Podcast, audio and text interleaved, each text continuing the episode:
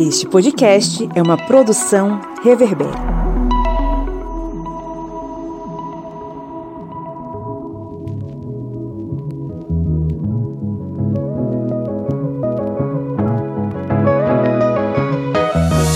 Olá, ouvintes, sejam muito bem-vindos mais uma vez ao seu podcast sobre as ciências humanas, o podcast do historiante. Esse programete e tá aqui, né, sempre contigo nesses finais de semana para fazer com que você tenha acesso a um bate-papo interessante sobre assuntos variados. Hoje a gente vai falar sobre uma série interessante aí que alguns de vocês já devem ter assistido, outros não, outros conheceram o historiante agora por causa desse episódio, Márcio. Sabia disso? Algumas pessoas conhece... acabaram de conhecer o historiante. Atenção, você que está nos conhecendo agora. Qual é a sua no jogo do bicho? Ou melhor, quem é você no jogo do bicho? 17, 24, 10, 9, 13? Eu nem sei se tem esses números todos.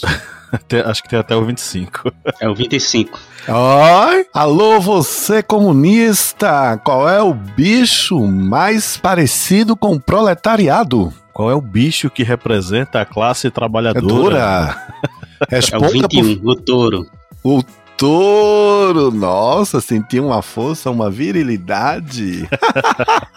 e, hoje, e hoje eu sonhei com o Bolsonaro é, fazendo aquela flexão de, de braço dele e relinchando. Acho que é três na cabeça, burro. É, burro. Ah, Vai dar burro. Ah, eu tem pavão? Tem. tem. Oh, eu prefiro pavão. Pavão misterioso, pássaro formoso. Vai dar... Eles são muitos, mas não podem voar. Vai dar jegue. é isso, estamos aqui para falar sobre a série Doutor Castor e falar sobre Jogo do Bicho Contravenção, Pólvora, Plata e Plomo, muito sangue. Você já ouviu aí a galera falando, eu tô aqui com o seu Márcio Fabiano. Olá, que tal? Vamos fazer uma fezinha. E do outro lado do rio tá o seu Kleber Roberto. E aí, pessoal, beleza? Lembrando que do outro lado do rio não é a canção do Jorge Dexler. Al outro tá? la lado del rio. Isso. É apenas realmente depois da ponte. Isso mesmo. Estamos aqui. Uma... Olha só, Jorge Drexler, o Márcio Fabiano aqui passando uma notícia quente dos bastidores da fama, né? É, a assessoria de imprensa de Jorge Drexler respondeu a gente. Vamos ver aí se a gente consegue um espaço na agenda. Vamos Babado. lá. Jorge Drexler, diretamente do Uruguai. Ele é uruguacho, né? Isso. Para o mundo inteiro. É, bom, estamos aqui reunidos para mais um episódio. Vamos falar sobre a série Doutor Castor da Globoplay. Mas antes, vamos para os nossos recadinhos.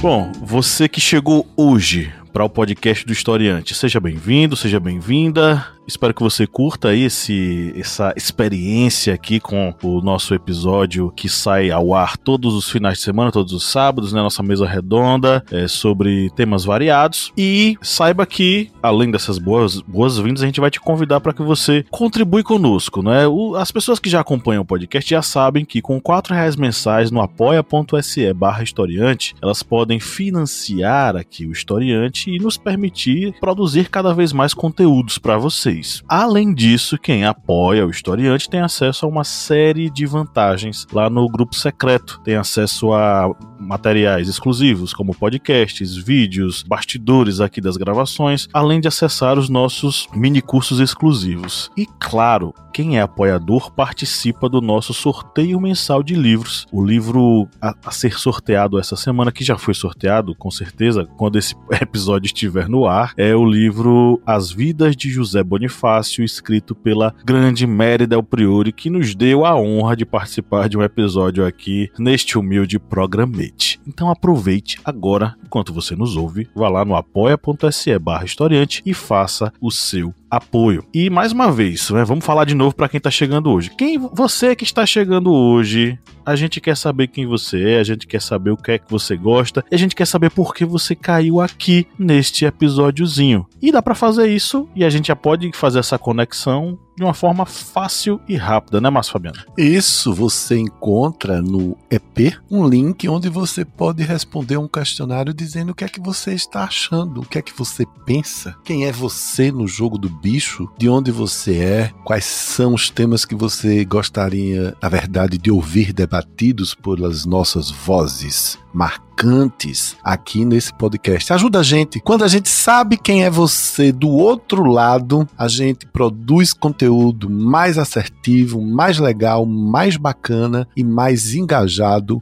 com essa vontade imensa que a gente tem de transformar o mundo. Isso mesmo. Participe dessa nossa pesquisa de opinião. Deixe aí o seu. Clique no link no, na descrição desse episódio e deixe aí suas preferências, seus gostos é, e de onde você é, porque Márcio Fabiano adora saber de onde vocês são, do Brasil. Isso, a gente, a gente tem gente do Oiapoque ao Chuí. De Dubai. De Dubai. A gente tem gente que nos ouve em Portugal, adoro Portugal, uma vontade de ir para Portugal. A gente tem Los Hermanos também, brasileiros e que nos ouvem em outros locais. Essa é a grande graça do podcast. Né? O podcast é a rádio do mundo. Qualquer lugar você ouve a minha voz. Eu fico, eu fico muito feliz porque eu imagine alguém de Cochabamba.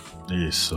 Ou alguém de, sei lá, do, do interior do Mato Grosso dizendo: Eu ouvi você. Eu, eu, eu já fico logo apaixonado. Então, manda brasa, diz aí, conta a tua vida. Nesse momento, com certeza, a gente tá com o ouvinte que tá ali sentadinho na rede, balançando-se num fim de tarde de um sábado gostoso, ouvindo a gente. Isso. Márcio. Fala, Kleber, fala que eu te escuto. Ei, Márcio, se você tiver, receber alguma mensagem de alguém da Coreia do Norte, de Cuba, dizendo: oh, ouvi você, Márcio, gostei. Bom, se for de Cuba, naturalmente eu irei responder, né? Eu tenho muita vontade de conhecer Cuba. A comida, a música são sensacionais, né? Tem uns charutos lá bacanas e a história e a cultura. Mas se for da Coreia do Norte, eu teria muitas dificuldades, né? A não ser que a pessoa soubesse falar português, mas eu fico com medo, porque vai que eu clique e venha um míssil. Como isso pode ser muito pejorativo, eu não realmente não acredito que alguém na Coreia do Norte esteja nos ouvindo, porque que eu até onde eu sei, eles não têm acesso a muitas novidades tecnológicas, não. Às vezes tem, pô. Tá, então, querido, você que é da Coreia do Norte, fala português, fique em paz. Receba nosso abraço virtual.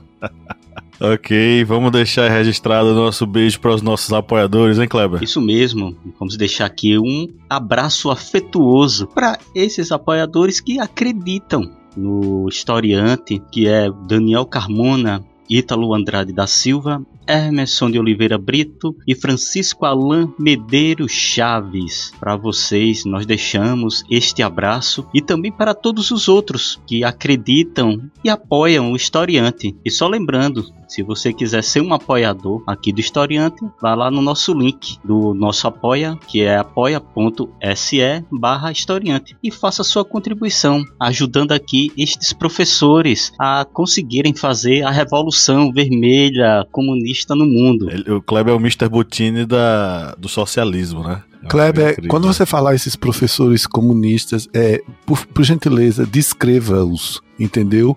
e não me inclua. Você é o mais marxista, Márcio, pelo amor de Deus. Tá bom, vamos Querendo pro nosso, fugir. Vamos, vamos pro nosso editorial, é melhor. Vamos pro nosso editorial.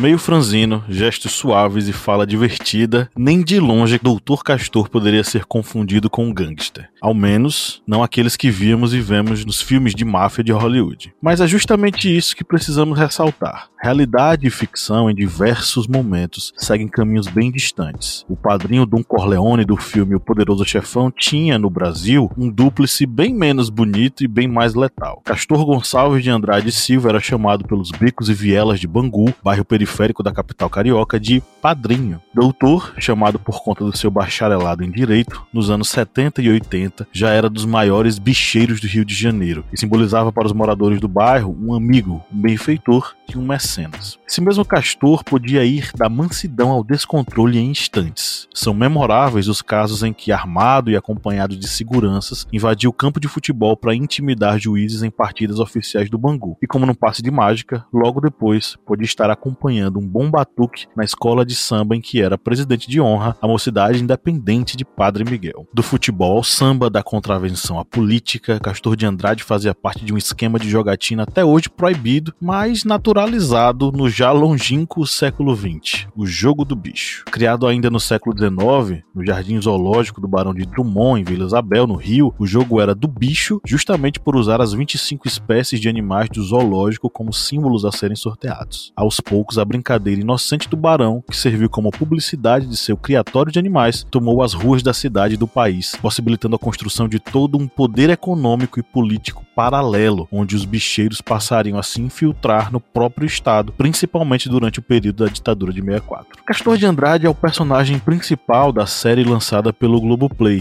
baseada em vasto material jornalístico e de pesquisa histórica. Doutor Castor, porém, é mais que uma série sobre Castor de Andrade. Ela propõe uma análise em torno dos bicheiros cariocas e fluminenses e como esse podre poder corrompeu diversos setores da sociedade brasileira. O papo de hoje vai girar em torno da série dessa história marcada por sangue, pólvora, futebol, samba e muito, mas muito dinheiro.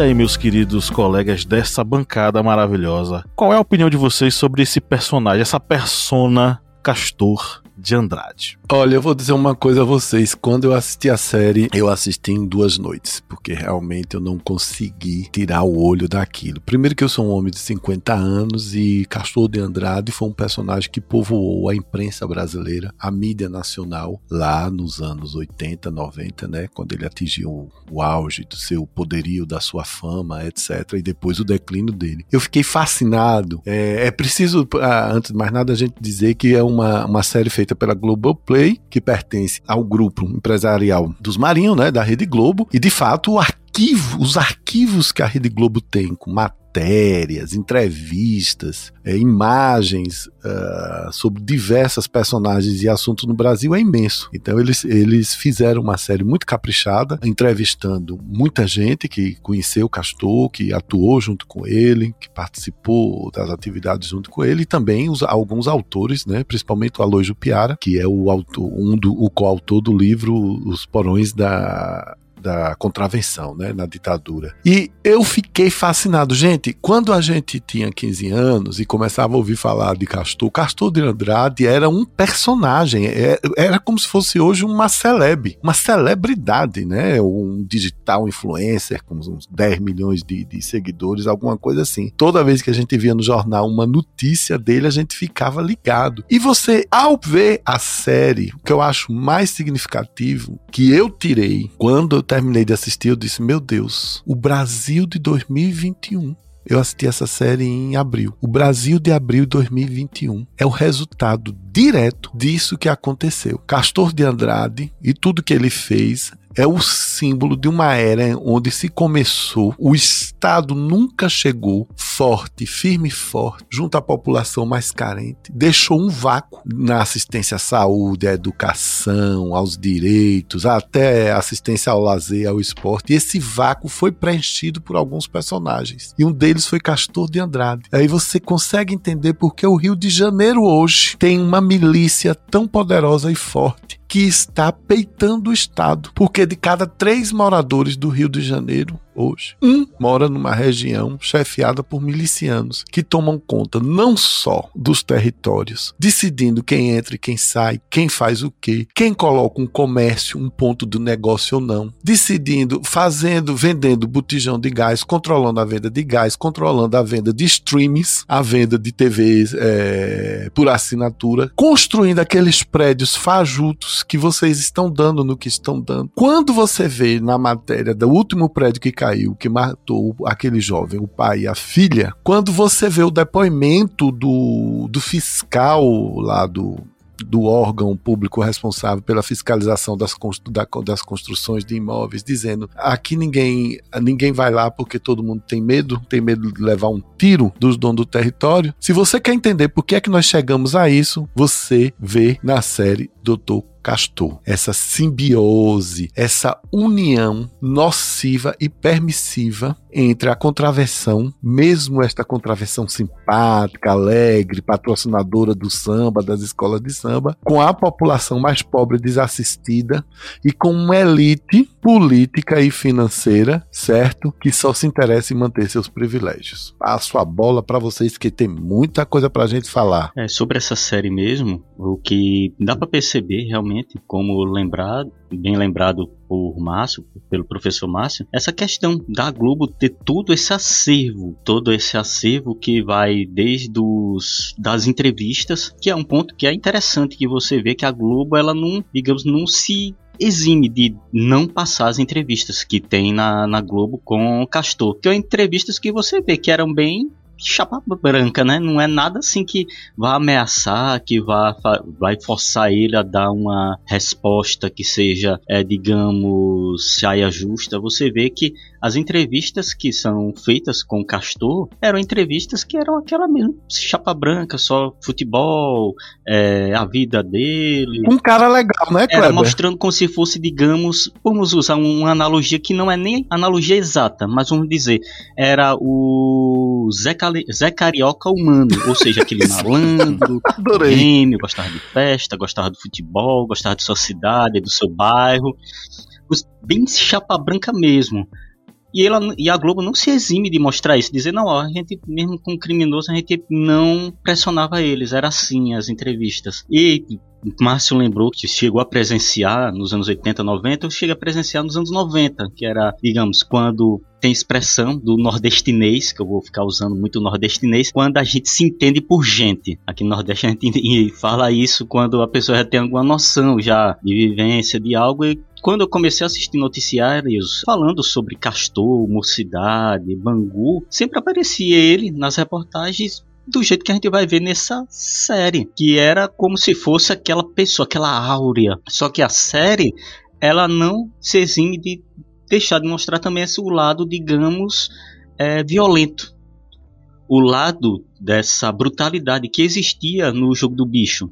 Jogo do bicho que é, não é algo recente, gente, é algo que, é, digamos, é um ancestral do que Castor viria a tornar, que o jogo do bicho é nos finais ainda do século XIX. E com Castor, é, Castor de Andrade é que vai ter, digamos, um início uma estruturação como império, realmente aquela estrutura forte, aquela estrutura de poder. E era um poder que se no início Castor tentava evitar que aquele jogo romantizado, vamos dizer assim, entre aspas, se tornasse um crime, ele quando entra de vez, digamos, essa parte mais obscura, ele cai de cabeça, porque aumenta os lucros, aumenta o poder e tudo isso faz com que o Castor ele se torne uma, como bem lembrado por Márcio também, uma super celebridade do Rio de Janeiro, de ser o homem que passa nos desfiles da escola de samba, que para um desfile para fazer um protesto contra a chamada perseguição contra os bicheiros, até aquele cara, como dito no início da pauta com Pablo, o cara que entra num campo com um 38 na mão e o chefe da segurança dos policiais não prende, só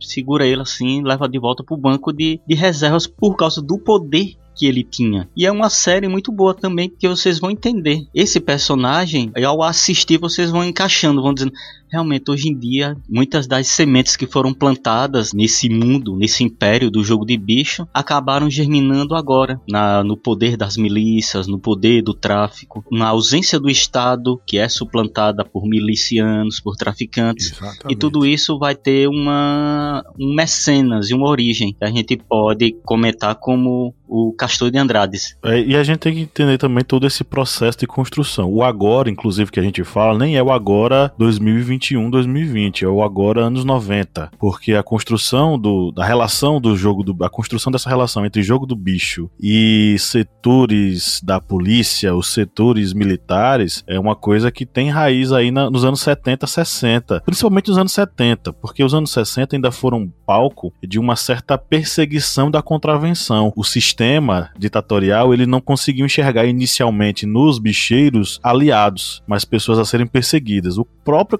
Castor de Andrade vai ser preso depois do AI-5. Vai, ele vai ser enquadrado na lei que persegue pessoas que tiveram enriquecimento ilícito. Então ele vai, vai ser preso, enfim, inicialmente ele não vai ser identificado, nem ele nem os outros bicheiros vão ser identificados como as pessoas a serem aliadas. Vai ser, eles vão ser identificados como pessoas a serem perseguidas. O Castor ele não começa o jogo do bicho ele mesmo. O negócio não é dele. O negócio é familiar. Começa com a avó dele, Dona Eurídice. Dona Eurídice ela já escrevia jogo do bicho.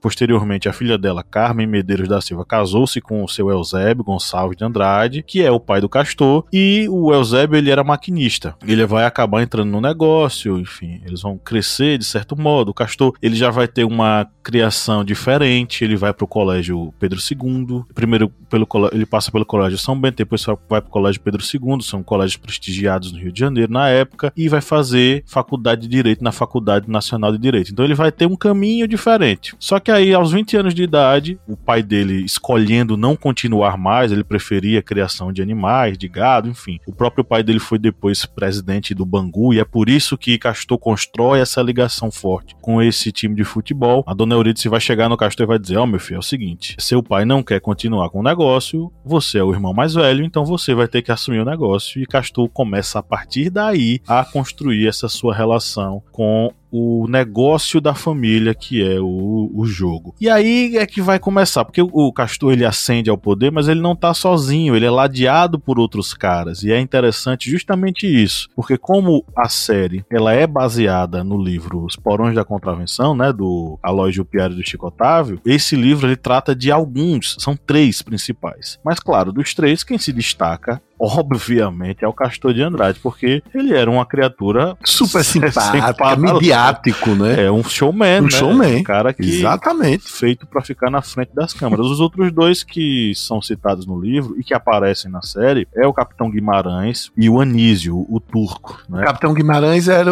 é, tinha participação uh, no exército, não era? Não era é... na, na, ele era um na bicho verdade, da ditadura, não era? Na verdade, Pablito. Capitão Guimarães é o que de pior existia no exército. Exato. Era da foi... polícia do exército do Rio de Janeiro. Polícia do exército, pronto. Ele foi... Esclarece aí. Ele foi, ele participou da, das agulhas negras, né?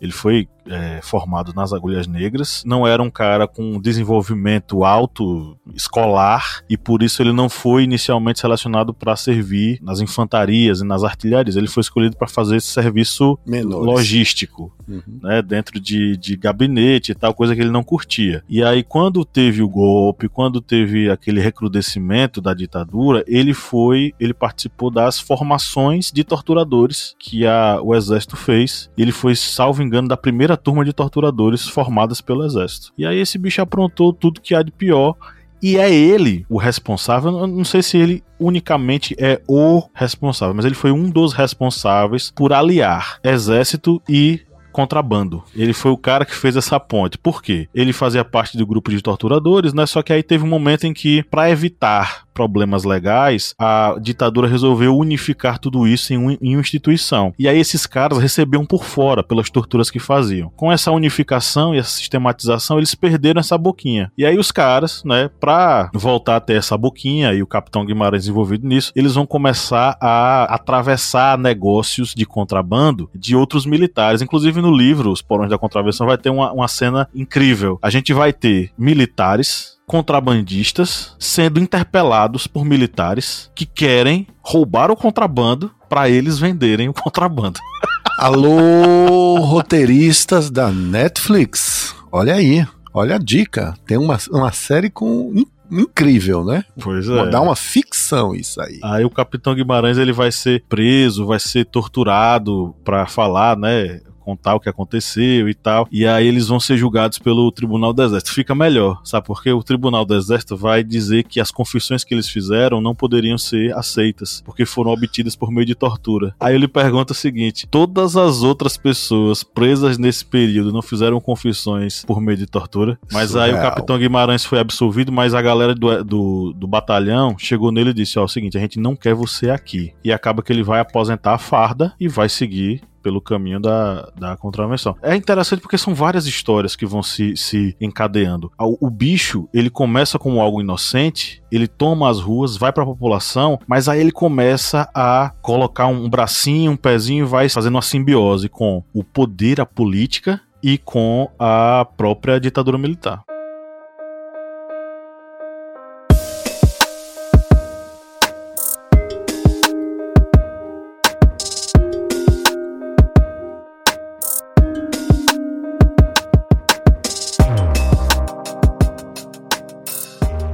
Eu acho.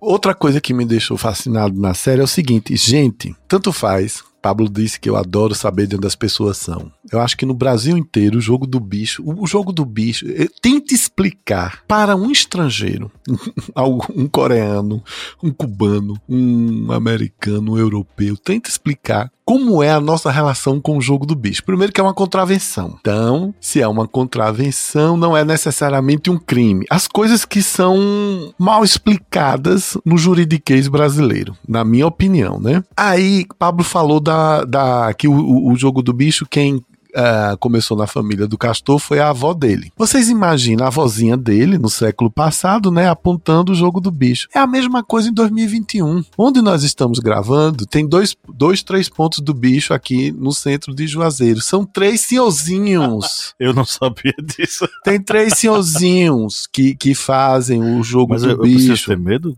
De jeito nenhum, de jeito nenhum. São três senhorzinhos que fazem o jogo do bicho, dois aposentados e um dono de um pequeno negócio, entendeu? Você compra um quilo de açúcar e diz, ah, eu sonhei com, eu sonhei com o Bolsonaro, vou jogar lá o jegue, o, o que for. Um, um dos bicheiros aqui da nossa cidade, que naturalmente eu não vou dizer o nome, é um senhor, um senhor conhecido que investe em bandas e etc, etc, etc. Quer dizer, não é alguém tão distante, um deles é meu vizinho de rua. Os caras estão aqui por perto certo? A gente lida com isso. Agora, isso que é aparentemente tão simpático, tem coisas por trás. Eu não estou dizendo aqui no caso de, da minha cidade, nem da sua cidade. O que há por trás disso, vá para o Rio de Janeiro ou para São Paulo e veja o que há por trás do jogo do bicho. Aí você começa a entender que a, a, nós brasileiros, a gente nunca, nunca teve uma, uma relação clara com contravenção, com penalidades, com a criminalidade. Foi sempre uma coisa permissiva, né? A gente está sempre perdoando, sorrindo, escapando, colocando na prisão, mas se tem curso superior, fica separado. Há um, um, é, um do, do, dos episódios da série, a série é curta, gente. Tem um episódio que é inacreditável, que Castor é preso no Rio de Janeiro. Ele se incomoda com o aspecto físico da cela e ele manda reformar, não reformar a cela dele, ele manda reformar a delegacia com o dinheiro dele, manda pintar, entendeu?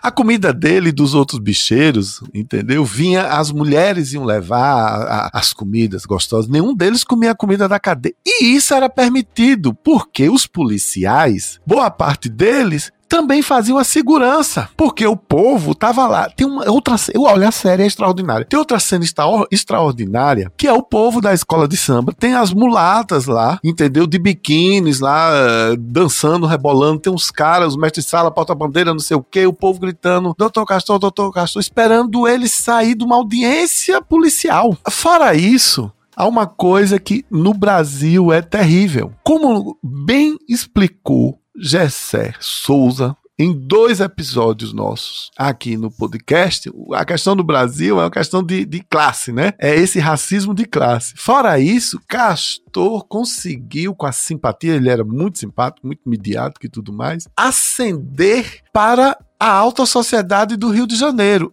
Ele, aquele advogado de família de classe média média do subúrbio, eu conheço o Rio de Janeiro e realmente você atravessar o túnel em direção ao subúrbio é um outro rio. Eles não se misturam. Basta a gente lembrar o que aconteceu agora nesse episódio da bicicleta do Leblon. O Leblon é uma outra coisa O Leblon tem polícia em cada esquina. O Leblon tem vigilância 24 horas. Muito bem. Mas o que eu quero dizer com isso é que ele vai conseguindo com simpatia, com dinheiro, patrocinando eventos, patrocinando o Bangu, o Bangu subindo, alcançando sucesso, patrocinando ele de fato, transformou os jogadores, né? Trans, exatamente, transformou o desfile na escola de samba. Aí ele vai virando gente boa, aceito na alta sociedade. Que é a alta sociedade brasileira, minha Que era o que ele queria, né? Que era o que ele queria. social. Exatamente. Eles não gostam de pobre, continuam não gostando de pobre, mas eles também têm seus podres. Castor ele consegue juntar duas paixões paixões, principalmente do Rio de Janeiro, que são as a o carnaval, né, com as escolas de samba e o futebol, futebol em nível nacional, mas assim, principalmente as escolas de samba do Rio de Janeiro, que despertam essa paixão. E ele, com toda a fortuna do império dele, com todo o poder que ele tem, ele alia essas duas para ter esse status. E o Bangu mesmo, ele se torna uma das potências do Rio de Janeiro. Lembrando que nessa Campeão época... Carioca 66 campeão carioca campeão 66, brasileiro. Em 85, perdendo os pênaltis pro Coritiba. Acredito que só não levou mais títulos porque também foi uma época áurea de Flamengo, Vasco, Roberto Dinamite, Zico, e eram times muito fortes. E tinha que ter uma equipe muito forte para pelo menos disputar ali um vice-campeonato, um terceiro lugar, e o Bangu ele conseguia chegar em segundo, chegar em terceiro, isso com contratações de muitos jogadores e muitos jogadores contratados ali no dinheiro vivo, no, no cash ali que ele dava, na, no caixa. Pegava assim a maleta de dinheiro e dava. E jogadores ficavam assustados. Vou sair com essa penca de dinheiro aqui. E todo mundo sabia que é jogador do Bangu, é o jogador de Castro de Andrade. Quem é o louco que vai assaltar um jogador de Castro de Andrade? Que é um maluco de fazer isso, por causa do poder que ele tinha. Ele tinha esse poder ali no Rio de Janeiro. A mesma coisa com a mocidade, que vem a ganhar cinco títulos de a escola de samba, e Castor era o fundador da Liesa, que é a Liga Independente de Escola de Samba Isso, do Rio exatamente. de Janeiro. Que ele é o fundador, porque antes era ligado para outra associação que não era, digamos, é, fazia o jogo que Castor de Andrade queria. A mesma coisa na FEG. E os bicheiros passam a tomar de conta completamente do, do desfile a partir daí. É, é porque ele funda a Liesa e tem aliados, que são bicheiros também, que apoiam essa fundação. E é a mesma coisa com o futebol do Rio de Janeiro. A gente até a gente falou aí a questão das milícias, das, do tráfico, que a gente vê essa semente plantada ali no império do, do jogo do bicho que, digamos, germinou hoje, digamos. E a gente vê a bagunça, a bagunça que muitas vezes ele fazia. Ele queria o campeonato do jeito que ele queria para despontar o time dele. E conseguia. O Castor ficou tão folclórico que mostra também na série. Quando o Bangu ia para determinadas cidades, o diretor do time adversário solicitava que o que é, Castor viesse juntamente com o Bangu, porque era uma outra coisa, era um outro evento, e o povo queria ver o Castor de Andrade. Tal o fascínio que ele tinha construído com essa posição que ele vai que ele vai é, solidificar. Mas é claro, o Castor e aí o, o documentário tem esse ponto muito forte. Castor é o, o personagem principal, mas ele é ladeado por personagens tão importantes quanto ele. O próprio Carlinhos Maracanã, que vai ser presidente da Portela, também diretor do Madureira e vai ser presidente do Bangu, vai ser chamado pelo pelo Castor de Andrade, eles, eles eram rivais no bicho, mas passam a ser aliados, e aí aliados de longa, longa data. Tem outro que é o Anísio Abraão Davi, ele também era adversário do Castor, só que em determinado momento eles vão se tornar aliados. O Anísio tem uma história interessante ele vai construir, Anísio Abraão Davi, ele vai construir a, a, carreira dele, ele e a família dele, com uma ligação muito forte com a ditadura militar. É, no, no, período do, de, de 64, do golpe, eles vão se tornar os principais informantes no Rio de Janeiro dos militares. Eles vão denunciar, vão caguetar várias e várias pessoas para que elas fossem presas. E eles iam ocupando os lugares, ocupando os espaços. E não só no bicho, eles passaram a ver que isso era um modus operandi interessante, eles passaram a atuar assim na política também. É, existia uma lei de que, que fazia com que os caras é, destituíssem quem quer que seja da prefeitura, da, do governo, se tivesse algum indício de enriquecimento ilícito. E aí os militares chegaram neles e disseram: Ó, oh, não precisa ter muita coisa, não, me manda só umas notinhas aqui. Não precisa nem ser de verdade, só me manda as notas só para justificar. E foi o que a família dele fez em larga escala. Destituiu o prefeito, destituiu.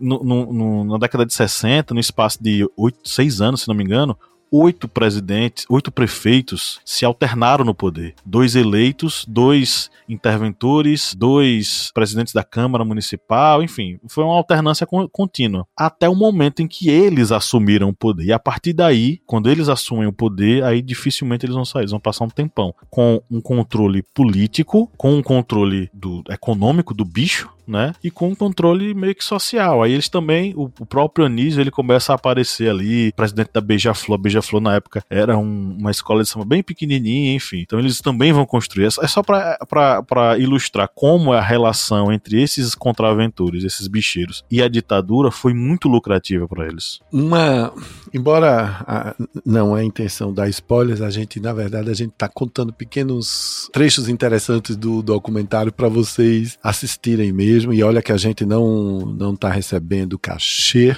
do Globoplay, mas alô, você que trabalha no Globoplay, que é do marketing, se você quiser nos contratar, estamos aqui. Tem uma cena do, eu vou falar de duas coisas. Uma é uma fala do falecido cantor Agnaldo Timóteo, a quem eu tenho uma imensa admiração. Meu pai adorava Agnaldo Timóteo. E Agnaldo Timóteo era amigo de Castor de Andrade, né? E Agnaldo conta uma, uma coisa. Ali, é, ele conta um episódio onde ele, na campanha Agnaldo Timóteo, no tempo do governo Collor, tinha até me esquecido disso, é interessantíssimo. A imagem aparece Agnaldo num carrão escrito assim, Collor. Vocês se lembram daqueles adesivos, minha gente? Verde e amarelo. Claro. Patriótico. Patrió, exatamente. Agnaldo num carro conversível, enquanto ele vai falando, né, vai passando essas imagens, ele disse: Olha, eu, eu precisava de dinheiro para minha campanha, liguei, Castor, tô descapitalizado e não sei o que, tá acontecendo isso, preciso continuar. Diz que Castor enviou uma mala com 100 mil dólares. Imagine o que é nos tá anos. Tá bom para você? Tá bom para você. Imagine 100 mil dólares nos anos 80. Nos anos 80.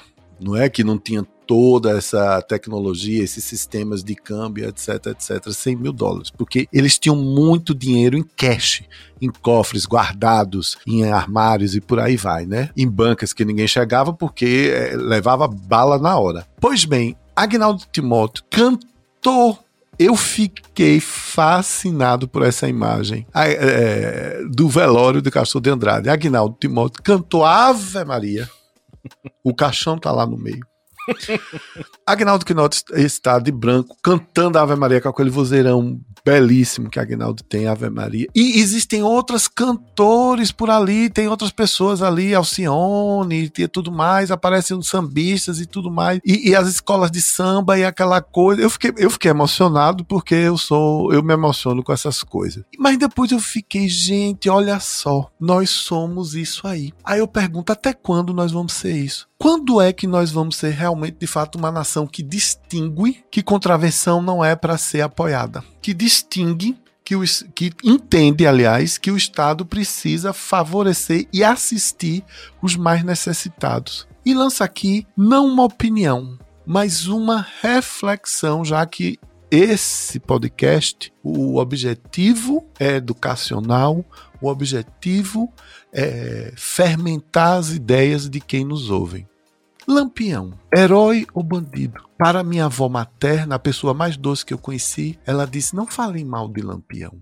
Ele fez muita coisa boa aqui no sertão da Bahia. Lampião era um homem que degolava, né, que enfiava a faca e tirava sangue. Contudo, o historiador Michel Zaidan Filho, em um debate que eu participei aqui na região, aliás, que eu estava lá presente para ouvir, ele falou uma coisa muito interessante, que ele disse: cabe a cada um formar sua opinião. Os cangaceiros eram assassinos cruéis, mas a polícia arrancava a cabeça como quem tirava coco do pé de coco. Então, nós precisamos realmente conhecer a nossa história. Isso é fascinante isso é necessário, entendeu? O Rio de Janeiro hoje, o que aconteceu com o depoimento do ex-governador Witzel na CPI da Covid, não tenha dúvidas, minha gente. Começou lá atrás. Começou lá atrás, quando numa das cenas do é, documentário, Castor reúne bicheiros, mais importante, e amigos dele, dizendo: esse daqui é o nosso candidato a deputado. Começou lá atrás, quando policiais é, de alta patente, quanto autoridades começaram a ser é, bajulados por ele, entendeu? Começaram a participar das festas, das escolas de samba. É incrível, sintomático e bastante emblemático as cenas das escolas de samba, dos desfiles das escolas de samba, quando todo mundo começou a entender, ah, ele é legal e etc, etc. Porque para mim, eu não julgo Castor. Não, como ser humano eu não julgo, não. Ele certamente encontrou lá, eu sou espiritualista, eu acredito na vida eterna, ele encontrou lá seu, seu, sua consciência. Mas eu quero aqui, que é função nossa trazer, e nós? E todo mundo ali no, no, no desfilando na escola de samba, doutor Castor e não sei o quê, e todo mundo ali pedindo dinheiro. Gente, os jogadores, não há, não há. Quero que você, você todos nós assistimos. Não há um jogador que fale mal dele. Ah, fala, todo, todo, mundo fala muito bem. Todo mundo fala muito Agora, bem assim, dele. Isso é uma construção, é, se, se retroalimenta um sistema de violência, né? Porque o Castor, ele era assim, uma pessoa, um folgazão, um cara, enfim, tratava muito bem as pessoas, ria. Mas não pisasse gostava, no, no, gostava de abraçar, no calo, né? Gostava Pablo? de abraçar, pegar, beijar e tal. Qualquer pessoa, homem, mulher, seja lá quem fosse, ele era carinhosíssimo. Mas ele foi responsável por. Ele assassinava desde inimigos a amigos, aliados dele. Tem um caso, eu não lembro se passou no documentário, mas está no, no livro Os Porões da Contravenção. O, o Castor tinha dois aliados, o, o Pinguim e o Turiba. Um negócio que ele teve em Porto Seguro. Um negócio de, de importação, de, de, de, de pesca. De pesca. Isso. E, tal. e aí. Ping... Em Porto Seguro e em Santa Catarina também ele montou essa empresa, Isso. Pablo. Aí Pinguim e Turiba eles participavam, só que eles eram meio que dois laranjas no negócio, né? O cara principal era o Castor. Aí Pinguim meio que começou a, a enfim, não sei se extorquir, não sei se pressionar Castor, Pinguim foi fuzilado. Aí e o, as, as investigações da época não tem nem como levar em consideração porque foram investigações feitas pela ditadura, mas um, elas apontavam para Castor como mandante do crime. E o Turiba, é, ele não morreu em, na década de 70, porque o Pinguim morreu logo no início da, do negócio, morreu em 76. O Turiba, ele continuou vivendo e tal, enfim, pegou alguns pontos de bicho no Rio de Janeiro e tal, só que em 83 ele foi sequestrado e o corpo dele apareceu boiando em Santa Cruz, na zona oeste do Rio de Janeiro, no Rio São Francisco. Quem foi o mandante? Tá, muitas pessoas apontam Castor de Andrade, mas Castor de Andrade ele geralmente tinha umas, umas saídas bem interessantes para esses casos, né? Ele foi é, a revista Playboy, por exemplo, foi lá interrogar ele e ele disse que a revista Playboy é, tem o trecho da revista, né? O, o, repórter pergunta: e por que a imprensa noticia sempre que o senhor é um poderoso traficante de cocaína através de seu frigorífico de Porto Seguro? Aí o Castor respondeu: é, não, não é toda imprensa, é apenas um jornal e um jornalista. Não vou dizer o seu nome, mas tenho certeza que, de que esse jornalista deve estar arrependido de ter feito essa leviandade contra mim. Isso é uma clara ameaça, gente. Só quero que ele continue a buscar a verdade, para ter remorsos da atitude incorreta que cometeu. Ele era um grande frasista, ele, claro. sa ele, é, ele sabia argumentar. Sabe? Aí a, a, o, o, repórter diz: Mas o que ele escreveu? Aí Castor: O cara foi em Porto Seguro querendo ganhar o prêmio ESSO de jornalismo. Com sua capacidade criativa, imaginou que os navios saíam do Oriente Médio com morfina, cocaína. O tóxico era trazido para o frigorífico de Porto Seguro e colocado dentro da barriga do peixe, que era enviado para o rio dos, nos caminhões da empresa. Aí o viciado carioca falava falava com o traficante, e o cara aquele peixe. Aí o repórter, como o senhor prova que tudo isso é mentira? Aí Castor, é fácil. Se fosse verdade, eu, a Petrobras, a Marinha e o Ministério da Agricultura estaríamos todos envolvidos e seríamos sócios do trato. Aí o repórter, como assim? Aí Castor, a Petrobras porque o tóxico vinha dos navios dela, a Marinha porque fiscalizava a saída dos barcos e dos pescadores, e o Ministério da Agricultura porque seus fiscais assistem ao desembarque dos pescadores. Então ele, ele tinha resposta, ele era um cara articulado, ao mesmo tempo em que ele fuzilava um parceiro de negócios, ele chegava na revista Playboy, super tranquilo, lá com sua camisa de botão meio aberta, mostrando suas correntes de ouro e dá uma resposta dessa.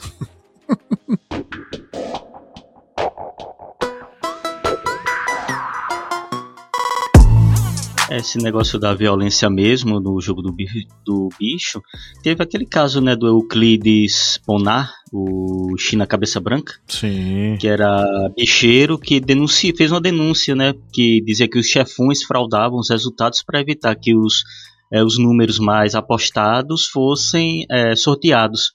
Aí ele pegou e denunciou essa fraude. O resultado é que ele pouco depois apareceu morto com um tiro de pistola.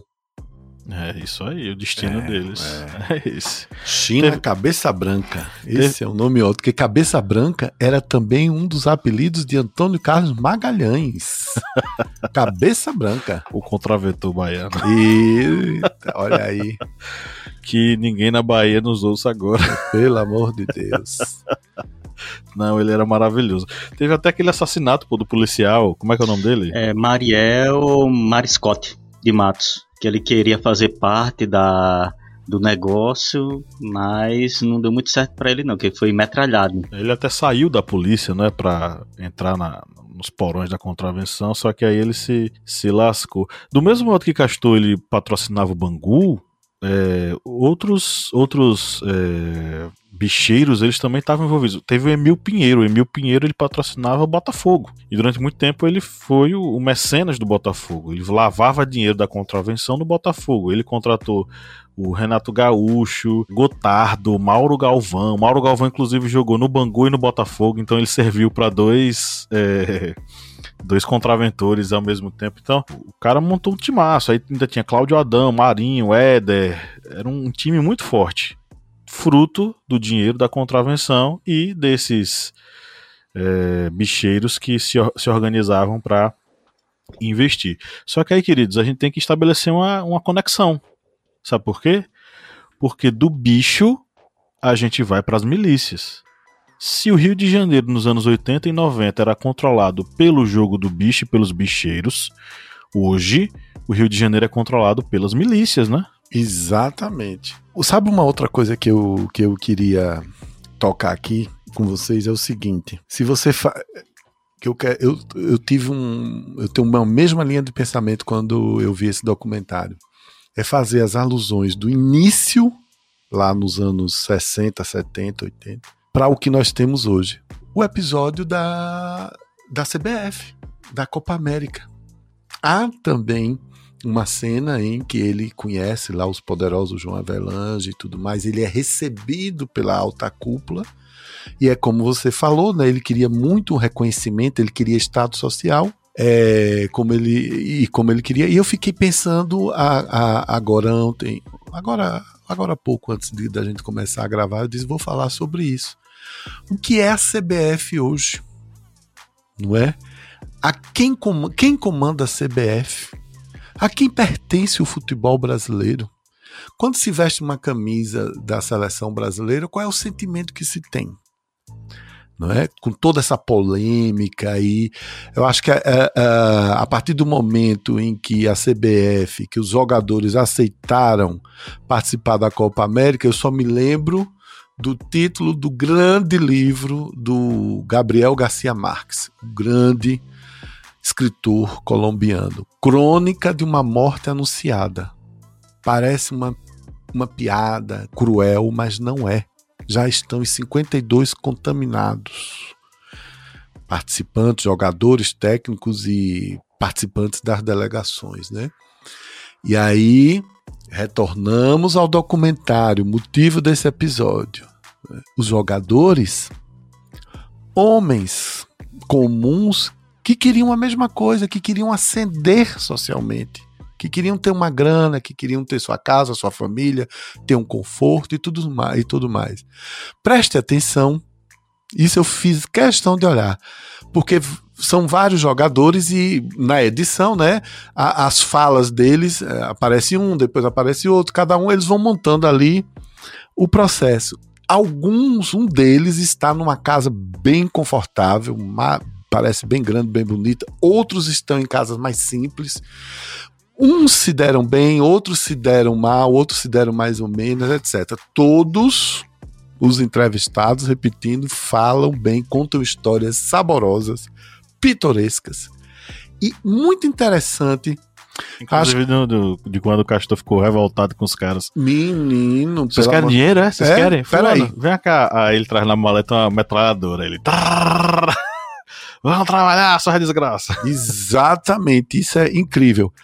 E assim, é, o mais fascinante é nenhum, de, todos eles dão uma risadinha, puxa a conversa para outro lado na hora que a, o repórter lá, os produtores fazem perguntas mais assim, vamos dizer assim, Uh, sensíveis. Mais sensíveis, Cap né? Capiciosas. Mais capiciosas, sobre se eles sabiam dos, dos assassinatos, da suspeita, das tretas. Não, veja bem, não sei o quê.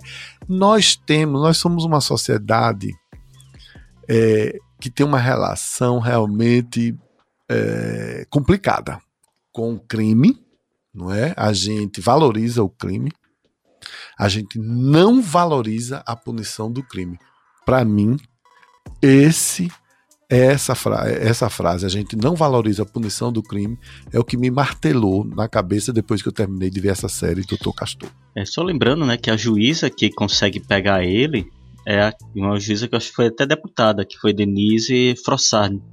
Ela pegou tanto Castor como outros bicheiros. Figura incrível, né? É, e também fala também da que não pegou só Castor, porque o esquema do jogo do bicho já era algo como a gente estava comentando aqui, já era um império com vários, digamos, é, imperadores. Normalizado, né? Era. E normalizado. E era imenso. E tinha essa questão da violência, tinha essa questão da. De, digamos, cada um ficar em seu território, se um tentasse ameaçar o território do outro, ocorria esses casos de violência.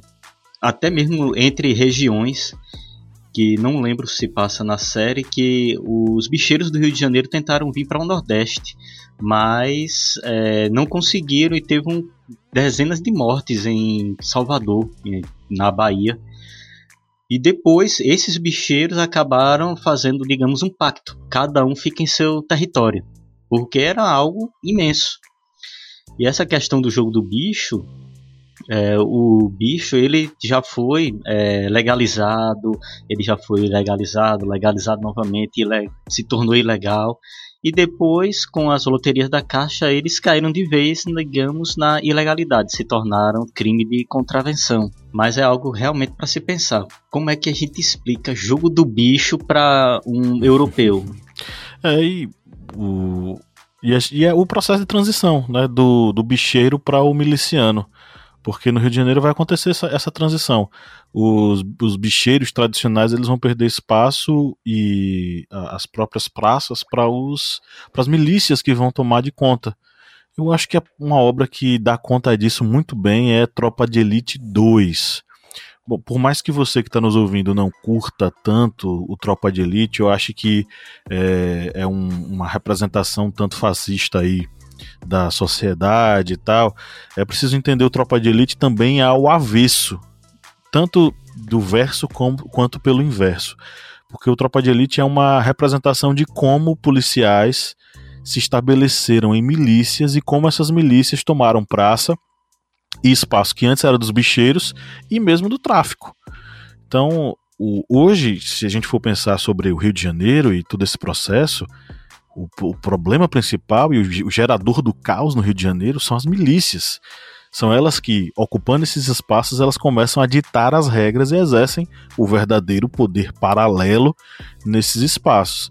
Até o próprio jogo, até a própria jogatina, né, que é, vai ter a entrada dos caça-níqueis, é, dos, dos é, como é que é o nome? Dos cassinos ilegais, toda essa questão ela tá ligada à gênese do jogo do bicho, mas ela faz parte também dessa transição do hoje miliciano, que além de ganhar dinheiro com a jogatina, ele ganha dinheiro com gatonete, ele ganha dinheiro com serviço de segurança, ele ganha dinheiro com é, construções ilegais que eles vendem terrenos, se apropriam de terrenos e vendem esses terrenos, e vendem prédios, etc e tal. Então é toda uma rede lucrativa para esses milicianos que vai se erigir da, do final desses bicheiros, né? Enquanto a gente assiste a derrocada dos bicheiros nos anos 90, a gente assiste a ascensão dos milicianos a partir aí dos anos 2000. Mas, lembrando que a briga entre os grupos do jogo do bicho permanece. Inclusive dentro da própria família do, do Dr. Castor, né? A última, o último assassinato aconteceu bem recentemente o, o herdeiro do, do Castor. Inclusive, a própria série fala um pouco sobre essa permanência das lutas e das disputas das famílias é, do jogo do bicho e da, da, principalmente dessa família do, do Dr. Castor, né? Bom, gente, chegamos aqui ao final da nossa gravação e a pergunta que não quer calar é: qual nota vocês dão para Dr. Castor? Qual é, como, como, é que vocês avaliam aí o, esse seriado, essa série, na verdade, documental? E como é que vocês avaliam aí? Qual é o índice historiante de qualidade de filmes? Sem dúvida nenhuma, eu, Márcio, dou nota 10, porque foi algo que me deixou fascinado. A gente tem sempre a, a, aquela impressão de que a gente deve gostar daquilo que a gente já sabe, já conhece. Não. Eu fiquei fascinado. Primeiro que é o seguinte, né, gente? É, me fez voltar à minha juventude, a gente ali assistindo televisão e vendo essas coisas todas. Eu costumava assistir de escola de samba com, com uma tia muito querida, ela adorava, a gente ficava varando a madrugada assistindo e tudo mais. Então, para mim é nota 10 porque eu acho que é muito bem feito, entende? As entrevistas são reveladoras. Eu adoro documentário onde tem gente que viveu, gente comum. Não é o intelectual, não é o fulano, a celebridade, não, não. É o jogador mesmo ali que jogou, que suou, que vestiu o short, a camisa e calçou a chuteira e foi lá e disse: Não, eu ganhei dinheiro, comprei minha casa e não sei o quê. Era um, a gente chamava o doutor Castor porque a gente tinha respeito dele. Entendeu? Não é pra gente julgar não estou aqui, nem nenhum dos meus colegas de bancada e minhas colegas, também as meninas do historiante, a gente não está aqui para julgar, não. A gente está aqui para esclarecer, revelar, mostrar, cada um que tome a sua decisão do que fazer, né? E aquilo dali é, é, é, é, é o Brasil, é, é, o Brasil puro, tá, minha gente? Profundo. É o Brasil profundo e tudo mais. E você sabe que, não vou mentir não, viu? Amanhã eu vou fazer uma fezinha. Bem, a minha nota pra série eu vou dar 9,5. Eu não vou dar 10 porque. é, Deixa de tu ser ruim. A, a, Globoplay não mandou ainda assinatura vitalícia pra gente. Então, aí, ó, o Globoplay, pra levar 10 aqui do historiante, tem que ter a assinatura aí, né? Para os integrantes e tal. Fazer o jabá, ah, gente. tudo bem. Como é que é, Pablo? Mister é o quê? Mister Botini. Mister é o quê? Mister Botini, da Polishop. É, tem que fazer o jabá. Mas, é, como dito, é uma série excelente. É uma série que até lembra, é, falam muito a questão de Don Corleone, mas eu venho para um personagem aqui da latino, latino-americano, que é Pablo Escobar. Isso, que é, a mesma, que é a mesma, que é a mesma, digamos, um mesmo é, personagem, porque é o personagem que tem uma ligação muito forte com a população local, porque ele atende às necessidades da, que, da cidade dele, das Era pessoas. adorado, Era né, adorado. por aquele bairro, pela cidade, ele né? ia para os jogos de futebol, ele Isso, tinha quatro times, investia nesses times e era, digamos, um personagem folclórico. Quando ele ia pro estádio, era festa. Por onde ele andava, ele ganhava essa repercussão. Chamam, chamavam ele de Dom Pablo. É. E dá para perceber que se a Globo ela tem um acervo muito grande, se ela é, decidir investir em séries documentais no Globoplay, seria algo assim de tirar o chapéu, porque é, dá para perceber. Isso. Nessa questão do Castor de Andrade, eles não ficaram naquele. Vamos passar o pano aqui, vamos esconder não. essa entrevista aqui, não vamos passar essa aqui, não. Eles vão passando, realmente. É, mas tem, tem uma, uma, tradição se construindo, né? Tem o caso Evandro aí que. É, é também, exatamente. O podcast foi fantástico e a série também. Eu assisti, eu ouvi o podcast primeiro e depois assisti o caso Evandro. A, a, a série é muito boa, mas ela não elimina, por exemplo, a necessidade de você ouvir o podcast. O podcast são mais de 30 episódios. Imagine. Com muito detalhe, com cada episódio com duas, três horas de duração. Mas a série consegue pegar aquele, aquela essência uhum. do que aconteceu e colocar na tela. É, é, muito bom. Eu vou dar nota. Eu vou dar nota 9,5, né? Faltou assinatura. Mas eu vou. Vitalícia. E aí a Globoplay vai fazer o seguinte: ela vai mandar assinatura vitalícia pra gente, né? Que eles estão ouvindo agora.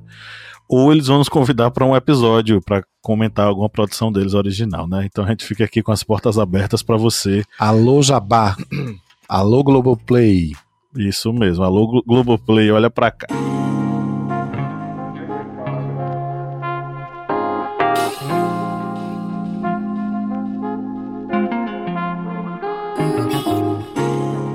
É, galera, é fim de semana, é sábado à tarde e os nossos ouvintes querem é, curtir um sonzinho.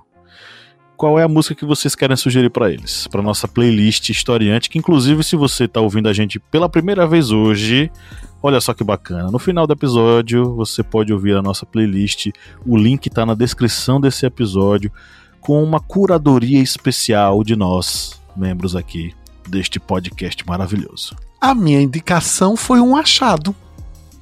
Eu pesquisei ontem, eu disse, deixa eu procurar aqui músicas que falem do jogo do bicho. E eu achei essa pérola que se chama O Jogo do Bicho, do grande sambista, grande artista brasileiro, Luiz Airão.